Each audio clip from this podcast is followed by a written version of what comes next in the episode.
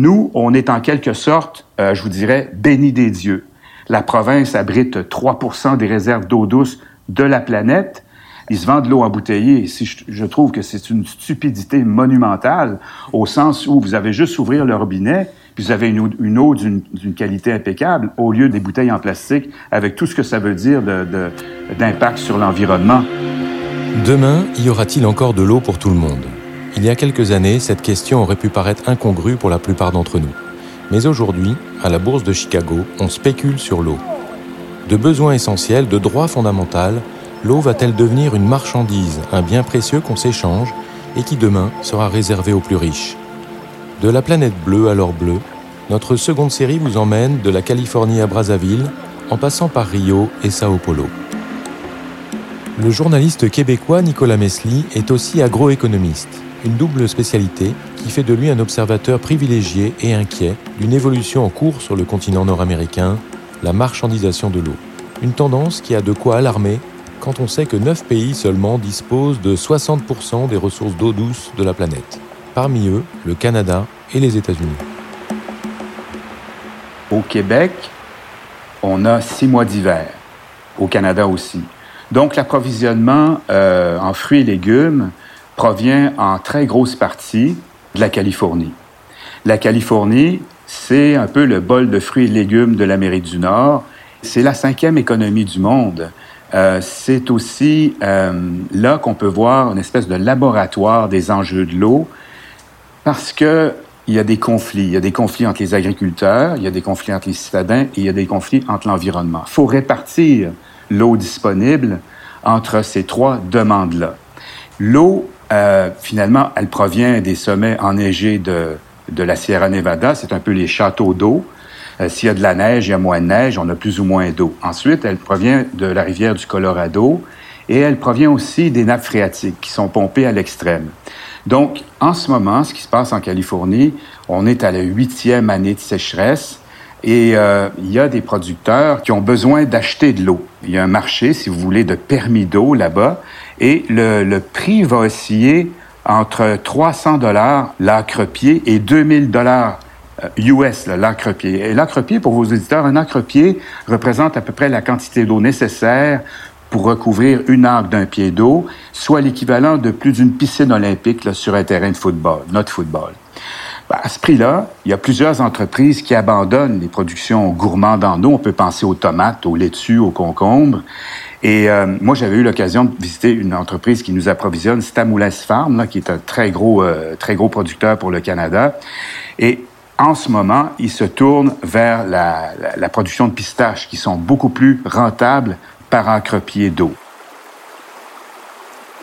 Ce qui se passe en ce moment, c'est que depuis décembre dernier, les permis d'eau de la Californie peuvent être vendus à la bourse de Chicago.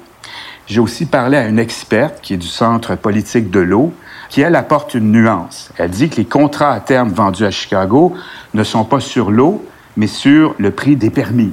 Alors, ces permis-là sont évalués à un marché de 1,1 milliard de dollars. Ce que ça veut dire, c'est que l'or bleu ne quittera pas la Californie au sens où il ne sera pas livré à un acheteur dans un autre pays, comme un boisseau de blé, par exemple. Alors, l'eau californienne reste sur place, mais elle est transigée. Par exemple, pour Tamoulès Farm, si elle veut sauver ses pistachiers, elle va sécuriser son eau en achetant ses contrats à terme à bon prix. Maintenant, la question qu'on peut se poser, est-ce qu'on ouvre la porte à une spéculation outrancière de l'or bleu? La prochaine question, c'est la suivante.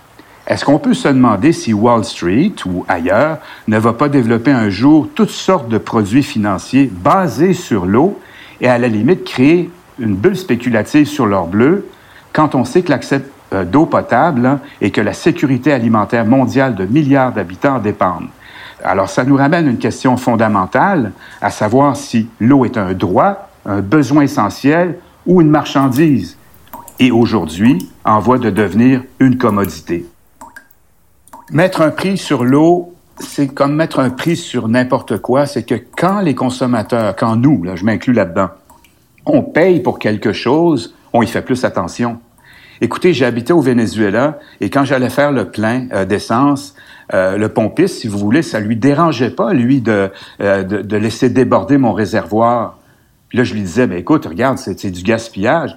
Ben, il s'en foutait, puis c'était un peu comme dans la, croyance populaire. On a du pétrole, regarde, à revendre, à gaspiller, pas de problème. Ben, c'est la même chose pour l'eau. Si je le ramène à ma province, au Québec, nous, on est en quelque sorte, je vous dirais, bénis des dieux. La province abrite 3 des réserves d'eau douce de la planète. Elle s'est dotée d'une stratégie québécoise de l'eau, mais pour savoir ce qu'on a, ça prend des données. Alors, on commence seulement à mettre des compteurs d'eau dans les entreprises, puis il n'y en a pas chez les particuliers. Les Montréalais, là, ils savent pas l'eau qu'ils consomment. C'est une véritable bombe politique au sens où, à partir du moment où on privatise un peu ce service-là, c'est pas très populaire au niveau de la population. Quand on parle à des associations comme l'Association des producteurs maraîchers du Québec, les agriculteurs québécois sont pour le moment exemptés de payer l'eau, mais si on le fait un jour, ben, il faudrait pas saper, j'appellerais ça leur avantage concurrentiel, en mettant un prix prohibitif sur l'eau pour produire nos fruits et nos légumes ici, là. Maintenant, venez pas me dire que faut mettre un prix de l'eau à des populations les plus vulnérables. Il y a peut-être moyen de mettre un prix sur l'eau, mais il faut avoir euh, une garantie de service. Il faut, faut que l'eau soit potable. On est chanceux, nous, à Montréal. Là, je veux dire, ils se vendent de l'eau embouteillée. Si je, je, trouve que c'est une stupidité monumentale, au sens où vous avez juste ouvrir le robinet, puis vous avez une, une eau d'une qualité impeccable, au lieu euh, au lieu de l'acheter en plastique, euh, pardon, dans des bouteilles en plastique, avec tout ce que ça veut dire d'impact sur l'environnement. C'est un coup de marketing, c'est un coup de mise en marché, au sens où moi, j'ouvre le robinet, j'ai pas à marcher euh, 4 ou 5 kilomètres pour euh, plonger un baril dans le fond d'un puits puis essayer de euh, retirer de l'eau. Maintenant, est-ce que c'est partout la même chose? Non. Euh, si vous allez au Mexique, si vous allez en Inde, alors ils se vendent de l'eau embouteillée ou en, en citerne en jouant sur la mauvaise qualité de l'eau. C'est un devoir public, c'est un droit fondamental d'avoir de l'eau, de l'eau, euh, de l'eau saine, de l'eau. Euh, c'est un, ça relève des, gouvernements. Les populations ont droit à avoir une eau, une eau de qualité. Au risque de me répéter, c'est que l'eau c'est l'enjeu du 21e siècle. Vous allez regarder tous les conflits qui se déroulent euh, dans le monde, ils vont être liés à l'eau. Pourquoi? Ben parce qu'on est dans une période de changement climatique. D'ici 2050, il faut quand même réduire, euh, la, 2030, la, la, tous les experts nous le disent, il faut réduire la température de 1,5 degré. Ça va jouer sur l'eau, ça va jouer sur l'approvisionnement d'eau. Il faut que ça soit géré pour alimenter les populations parce que, comme je vous le disais en début d'émission, euh, sans eau, il n'y a pas d'agriculture. Sans agriculture, on, on nourrit personne. Alors à quoi on peut s'attendre?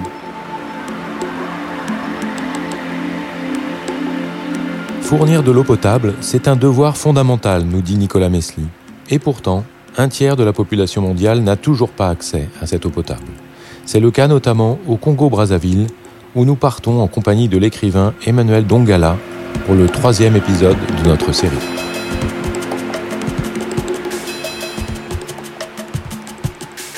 Vous venez d'écouter Six Pieds sur Terre, un podcast coproduit par les rédactions de Courrier International et d'ID4D, le média du développement durable.